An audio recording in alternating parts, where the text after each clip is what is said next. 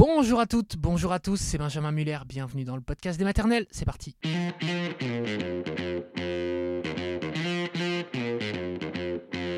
Le podcast des maternelles avec aujourd'hui une histoire très forte, histoire de Doussou qui a aujourd'hui 28 ans, Doussou qui a grandi dans la rue avec sa maman et avec son petit frère, une réalité pour encore trop d'enfants aujourd'hui dans notre pays. Donc témoignage très fort de Doussou et juste après nous serons avec la directrice générale du SAMU Social, Vanessa Benoît.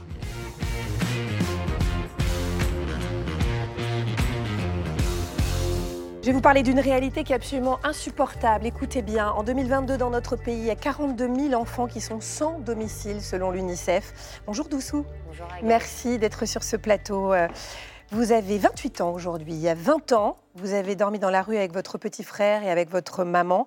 Et euh, pendant plus de 7 ans, vous avez connu les hébergements euh, d'urgence dans des hôtels euh, totalement miteux, dans des logements sociaux. Aujourd'hui, vous en êtes sorti. Vous êtes un, un, véritable exemple. Vous allez nous raconter comment vous avez réussi à vous construire malgré cette enfance plus que chaotique.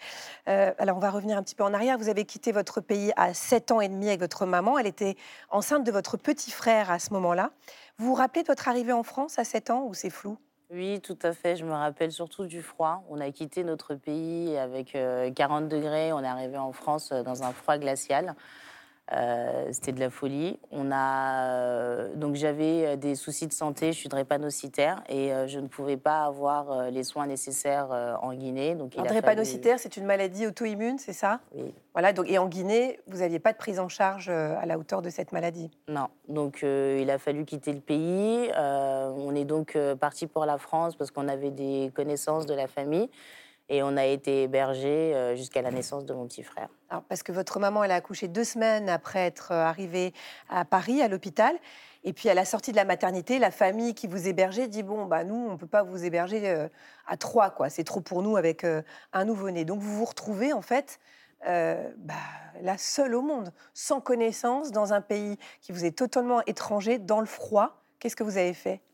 Euh, on, était, euh, on était complètement désemparés, c'était terrible. Euh, à l'hôpital, on a eu la chance parce qu'ils ont pu donner les coordonnées des services sociaux à ma maman.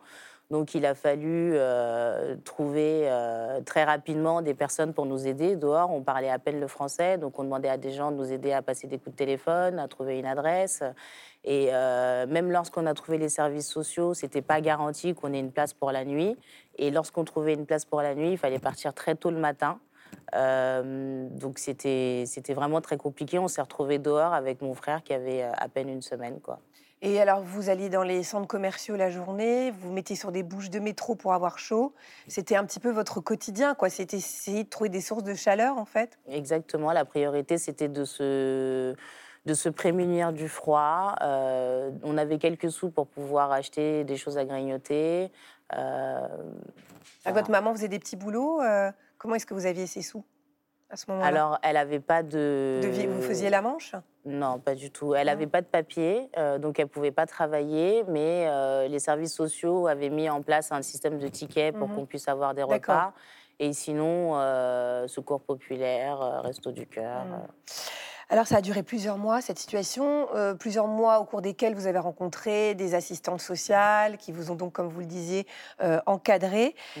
C'est vrai que comme votre maman avait deux jeunes enfants, euh, votre dossier était prioritaire. Est-ce qu'on vous a quand même trouvé des, des solutions?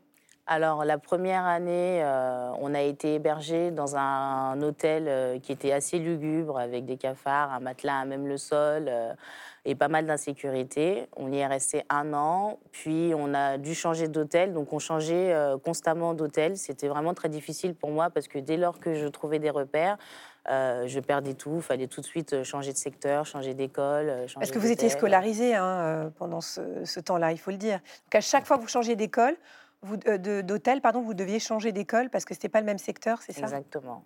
Donc oui, effectivement, dès que vous faisiez des amis, il fallait euh, déjà euh, fallait, bouger. Euh, une fois que vous avez été hébergé euh, à l'hôtel, vous étiez scolarisé en CM1, mm -hmm. on va dire donc un petit peu plus, euh, voilà, de façon un petit peu plus durable. Mm -hmm. Comment ça se passait à l'école?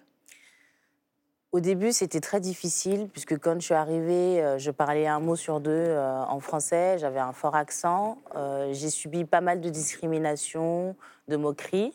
ma mère m'a fait redoubler ma première année parce que j'ai pris l'école en deuxième trimestre de l'année scolaire et parce que j'avais aussi pas le niveau. Et à partir de ce moment-là, c'était triste. Pour moi, c'était comme un, énième échec, un énième abandon. Et à partir de ce jour-là, j'ai travaillé euh, vraiment sans relâche euh, pour, euh, pour réussir toutes mes études sans jamais redoubler. Et ça a été mon passeport pour la suite de mes études. C'est-à-dire qu'en fait, vous, avez, vous faisiez en sorte de faire vos devoirs, même avec le matelas par terre, les cafards qui grouillent. vous arriviez quand même à, à, rentrer chez vous et faire les devoirs? J'avais pas le choix. Hum. Est-ce que vous avez parlé à vos camarades à l'époque de cette situation? Non, jamais. J'ai jamais fait et de toute ma vie, euh, j'en ai jamais parlé. C'est, euh, ils vont découvrir le reportage euh, peut-être avec stupeur. Et j'avais pas envie non plus de faire face aux critiques, aux moqueries, aux différentes questions. Et je trouve que quand on vit pas la situation, les gens sont quand même beaucoup, ils sont pleins de jugements par rapport à, à, ce que j'ai vécu, vu qu'ils ne sont pas forcément en capacité de pouvoir comprendre. Et les profs étaient au courant, en revanche non, personne. ne savait à l'école. Alors, vous nous avez dit que vous aviez quitté la Guinée parce que vous aviez cette maladie auto-immune. Vous avez pu avoir une prise en charge quand même euh, euh, médicale? Oui, en France, oui. Donc ça, au moins, l'objectif était rempli. L'objectif était rempli. Comment ça se passait alors, c'est ce quotidien dans les hôtels d'hébergement d'urgence? C'était difficile. Le matin, c'était euh, branle-bas combat. Il fallait se lever très tôt, euh, faire les toilettes nécessaires. Ma mère, elle me déposait à l'école. Euh, elle gardait mon frère dans les neuf premiers mois de sa naissance. Puis, euh, elle ne pouvait pas euh, travailler, donc elle faisait des démarches administratives, elle allait au secours populaire. moi, j'allais à l'école. puis, mon, frère a réussi à avoir une place en crèche. Et par la suite, elle a fait des petits boulots pour avoir quelques sous. Et ensuite, on regagnait l'hôtel le soir, uniquement le soir. Et à partir de ce moment-là, bah, comme vous disiez tout à l'heure, j'ai essayé de faire euh, mes devoirs euh, dans un espace euh, vraiment très réduit. Mmh. la journée, on essayait d'aller manger dans des foyers maliens ou avec des tickets restaurants. J'avais des fournitures scolaires et des vêtements qui étaient fournis par les différentes associations. Est-ce que malgré la, difficulté de tout ce que vous avez vécu, vous diriez que vous avez fait quand même des rencontres qui vous ont aidé? Est-ce que vous avez senti de la solidarité malgré tout? De l'humanité un peu dans tout ça? bah, J'en ai rencontré beaucoup, des personnes que j'appellerais des anges terrestres, des personnes qui nous ont aidés, soutenus, encouragés ou même écoutés. On a rencontré des assistants sociaux. On a, euh, j'ai aussi eu la chance, grâce à certaines associations, de pouvoir passer euh, par une famille d'accueil au lieu d'aller en colonie de vacances. Je les vois toujours. D'ailleurs, je les embrasse bien fort. Que vous allez régulièrement dans la même famille, c'est ça? Oui, régulièrement dans la même famille. Euh, c'est un couple qui a quatre enfants, dont des enfants en accueil. Et euh, quand j'allais chez eux, c'était des moments de respiration. Je pouvais bien manger, je pouvais bien dormir. Oui, je peux vous juste vous demander de faire attention à votre natte parce qu'apparemment on me dit que ça frotte un peu le micro. Ah, voilà, c'est tout. Pardon de vous et, euh, et euh, donc, je, c'était, c'était super. J'étais une enfant à part entière et pas une semi-adulte. Et puis surtout, j'imagine, vous dormiez dans un vrai lit, il y avait des, des, repas fixes. Exactement. Donc, ça devait, voilà, ça devait être des moments de respiration pour vous. Donc, vous l'avez dit quand même de la solidarité. Mhm. Vous êtes révélée être une merveilleuse élève, hein, Doussou, très très bonne élève. Euh, tout ça vous a conduit à l'adolescence, forcément. Comment vous avez vécu ça à l'adolescence? C'est encore un autre prisme? Alors, arrivé à l'adolescence, euh, on prend conscience des choses, on prend conscience de notre précarité, on, conscientise euh, pas mal de choses. Je comprenais que ma mère, elle allait au secours populaire pour nous chercher à manger, qu'elle n'avait pas les papiers, que c'était compliqué. On devait faire la queue à 4 heures du matin à la préfecture alors que ça ouvre qu'à 9 heures pour avoir un ticket, pour être sûr d'avoir notre titre de séjour. Euh, il y a des fois où je ratais l'école pour pouvoir avoir ce, ce fameux ticket. Et euh, c'était vraiment c'était mmh. triste, traumatisant. On se sent euh, déshumanisé. Et euh, mais après, on n'a pas le choix. Chaque jour, on se couche en disant qu'on a fait le plus dur la veille et, euh, et, on, avance. continue et on avance. Alors, euh, après cinq ans d'errance, vous avez enfin eu un, logement social avec l'aide des assistantes sociales dont vous parliez tout à l'heure, hein, ces anges terrestres.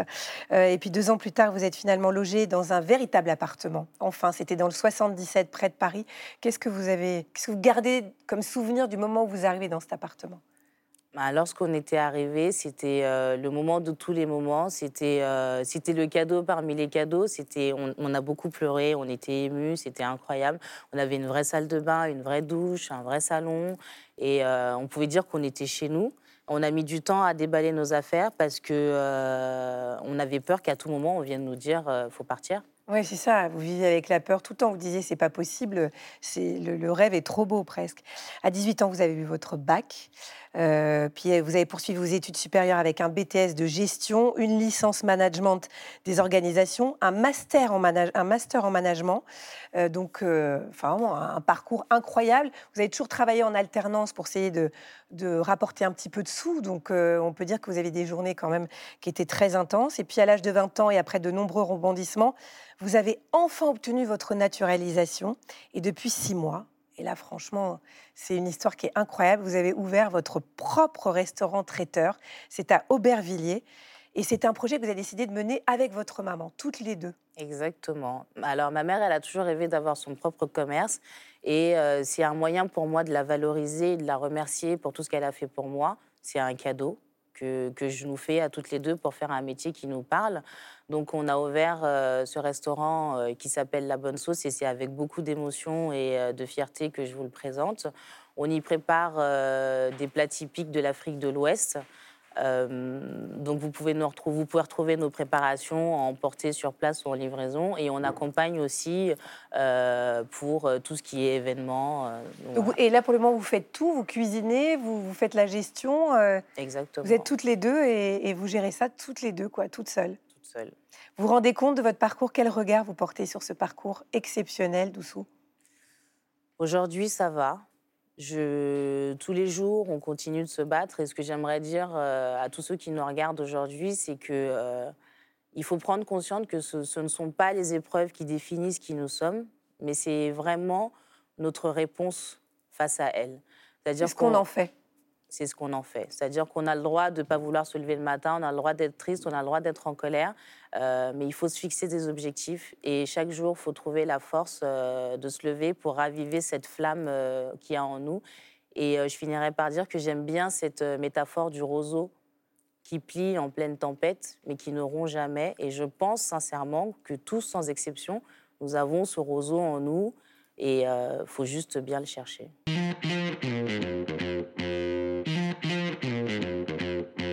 nous avons le plaisir de recevoir Vanessa Benoît. Bonjour, merci d'être avec nous Vanessa. Vous êtes la directrice générale du SAMU social de Paris. On l'a vu, témoignage de Doussou exceptionnel, quoi. Quel parcours incroyable. Ça force l'admiration, malheureusement. Euh, bon, c'est pas le cas de, de, tout le monde, mais concrètement, qu'est-ce que le, le... Enfin, quelles aides sont apportées à ces enfants qui sont dans la rue, quoi, quand ils arrivent euh, en France? Moi, je voudrais déjà saluer le témoignage de Doussou. C'est vraiment extraordinaire d'entendre ça.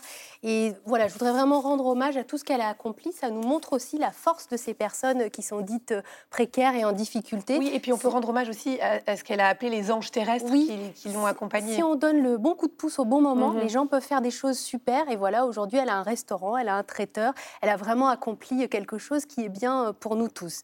Alors, elle décrit très bien, en fait, hein, la manière dont sont prises en charge les familles sans domicile fixe, la difficulté d'obtenir un premier hébergement, l'extrême précarité, le balotage d'hôtels qui sont des hôtels de mise à l'abri. Ces hôtels de mise à l'abri, en fait, on ne peut pas se faire à manger soi-même, on est parfois éloigné, et puis surtout, on change tout le temps. Puis au bout d'un moment, une forme de stabilisation, on a un peu plus le temps de se poser, mais il faut encore attendre, il y a encore des démarches, du travail à faire avec les travailleurs sociaux qui accompagnent sur toutes les démarches pour faire sa demande de logement social et avoir enfin un mmh. logement social. Et c'est très émouvant ce qu'elle dit sur on était enfin chez nous, mais on n'a pas osé déballer nos valises parce qu'on ne savait pas s'il ne faudrait pas qu'on oui, redéménage. On sent qu'ils ont vécu dans la peur euh, en permanence. Quoi, voilà. Dans une forme de précarité qui n'est pas ce dont les enfants ont besoin pour se, pour se construire. Bien sûr. Bien sûr. Noémie euh, vous envoie cette question. Elle dit Je suis une maman d'une petite fille de deux ans. Je passe chaque jour devant une famille avec trois enfants qui dorment dehors sur un matelas. Euh, Comment c'est possible Ça, évidemment, on se le demande tous. Mais qu'est-ce qu'elle peut faire pour, les... pour qu'ils soient accueillis, pour les aider? Alors la première chose qu'elle peut faire, c'est appeler le 115. Il y a un 115 dans tous les départements. C'est un numéro où on doit signaler, où les personnes peuvent appeler elles-mêmes, mais on peut signaler des situations de personnes qui sont dehors. Et le 115 de Paris n'est pas accessible que par téléphone. Quelquefois, c'est très difficile de le joindre. Il y a aussi un formulaire sur Internet où on peut signaler ces situations. Ça permettra à une maraude de venir rencontrer la famille. Il y a vraiment des actions derrière euh, un appel ou un, ou un, message au 115 Oui, bien sûr. en fait, on mobilise les maraudes qui sont des équipes de terrain qui vont venir rencontrer rencontrer la famille, mieux comprendre sa situation et chercher à trouver une solution. Après, est-ce qu'on trouvera la solution tout de suite? Bah, J'ai peur que non. En fait, tous les soirs, aujourd'hui, au 115 de Paris, il y a plus de 1000 personnes qui appellent et qui demandent un hébergement et auxquelles on ne peut pas répondre. Donc, on met du temps à trouver des solutions pour, pour les personnes. Malheureusement, je le, je le regrette. Euh, Thibault nous dit J'ai 19 ans, je voudrais savoir comment, en tant que citoyen, on peut s'engager pour aider ses enfants et ses familles à notre échelle. Alors, c'est super que Thibaut veuille s'engager. Il y a deux choses un peu différentes que Thibaut peut faire. D'abord, sourire, euh, s'installer un moment, dire bonjour. Tout ça, c'est des choses extrêmement importantes. Un Doussou nous le disait, on a l'impression de perdre notre humanité, mm. puis on cherche à se cacher. Donc voilà, ce regard qui nous reconnaît, qui nous dit euh, je t'ai vu, j'ai envie de te parler, c'est déjà extrêmement important. Et ensuite, à un niveau plus collectif, bah, il y a beaucoup d'associations. On peut faire des choses très différentes. On peut aider euh, dans des banques alimentaires. On peut être sensibilisé sur les situations de précarité. Donc voilà, Thibault peut rejoindre une association et faire des choses directement pour les personnes. Séverine nous demande quel est l'impact psychologique pour ces enfants qui ont vécu euh, comme Doussou à la rue ou euh, dans des hôtels. Euh, comment ils peuvent se construire après ça? Bah, c'est un impact psychologique qui est énorme en fait. Il y a d'une part cette précarité, l'enfant a besoin de sécurité, de stabilité, un peu de, de repères. Donc ça, ça empêche ça. Et ensuite, Doussou le dit aussi, les enfants prennent un peu à charge la tristesse et les difficultés de leurs parents. Donc ils sont plus complètement enfants, ils mmh. endossent un peu des responsabilités d'adultes. Et donc ça, c'est des choses qui s'inscrivent bah, dans leur façon d'être, dans leur savoir-être, qui peuvent produire de la défiance, qui peuvent produire de la dépression, de l'hyperactivité. Et donc c'est là que les, le, le la capacité à détecter ces difficultés et à les connecter au système de santé est absolument indispensable.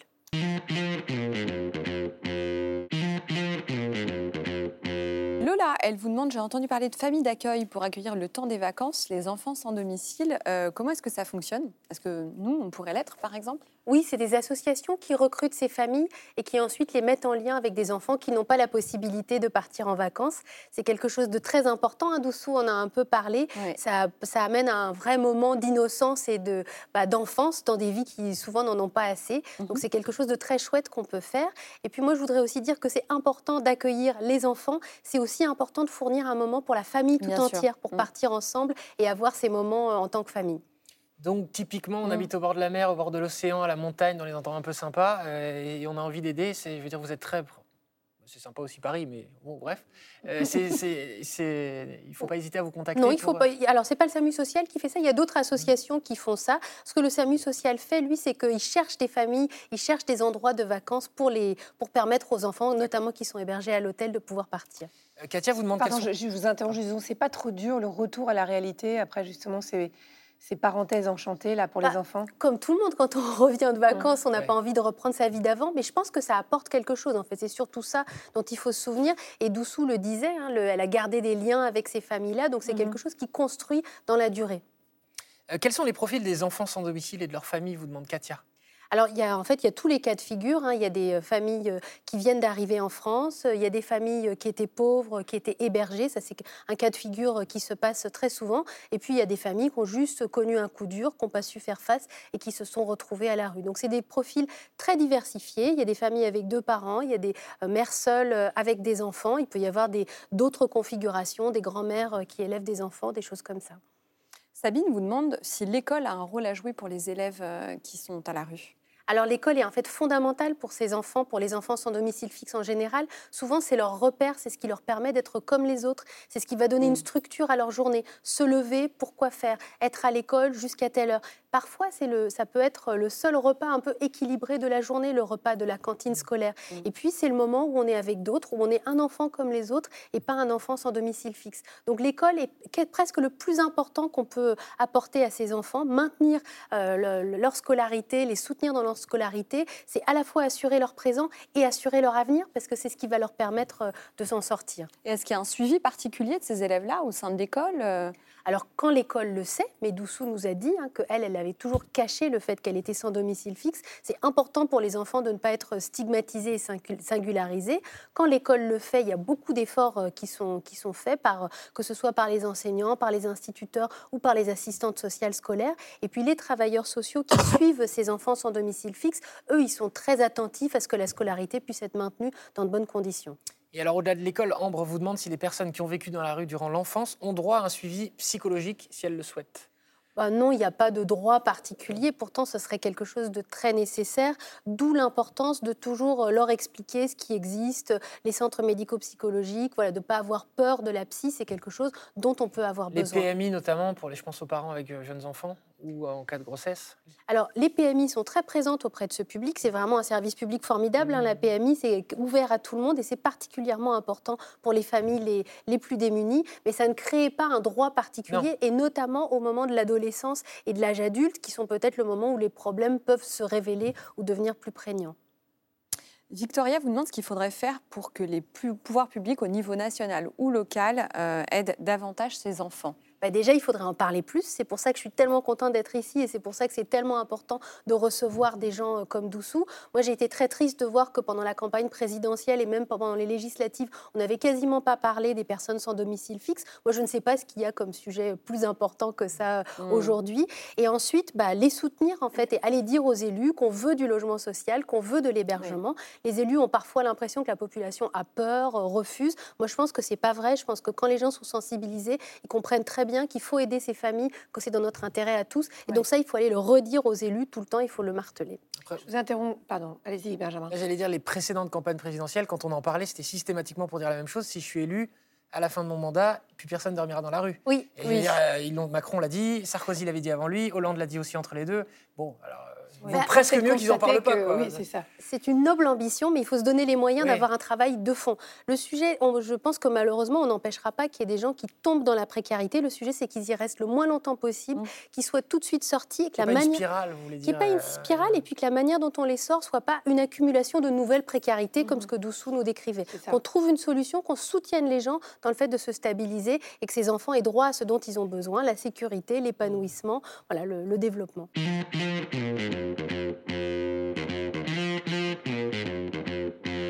Merci beaucoup à Vanessa Benoît d'être venue dans la maison des maternelles et merci surtout à Doussou d'avoir accepté de nous raconter son histoire. Voilà, c'est la fin de cet épisode du podcast des maternelles. On se retrouve demain sur France 2, 9h30 et quand vous le souhaitez sur les réseaux sociaux. Au revoir tout le monde.